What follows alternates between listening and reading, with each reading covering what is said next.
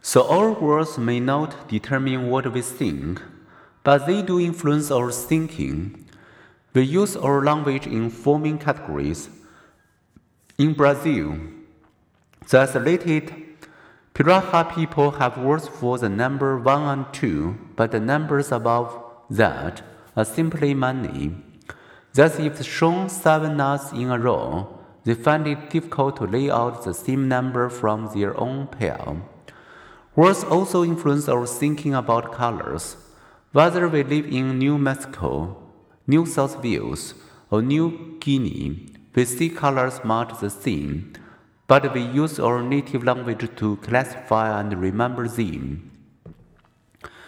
Imagine viewing three colors and calling two of them yellow and one of them blue.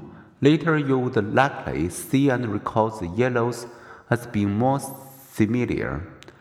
But if you speak the language of Papua New Guinea's Berinmo tribe, which has words for two different shades of yellow, you would more speedily perceive and better recall the variation between the two yellows.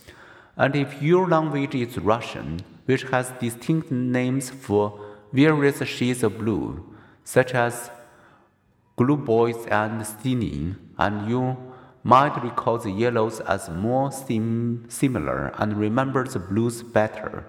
Words matter. Perceived differences grow as we assign different names. On the color spectrum, blue blends into green until we draw a dividing line between the portions we call blue and green.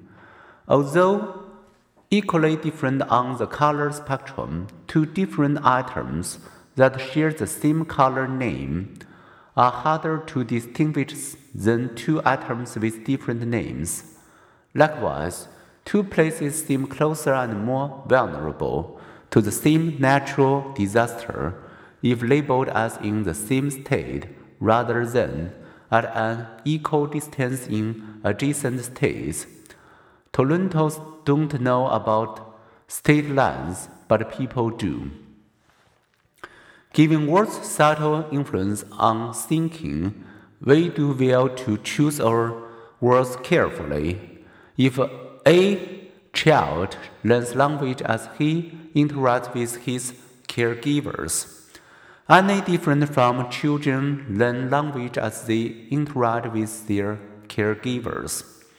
Many studies have found that it is when hearing the generic he, people are more likely to picture a male.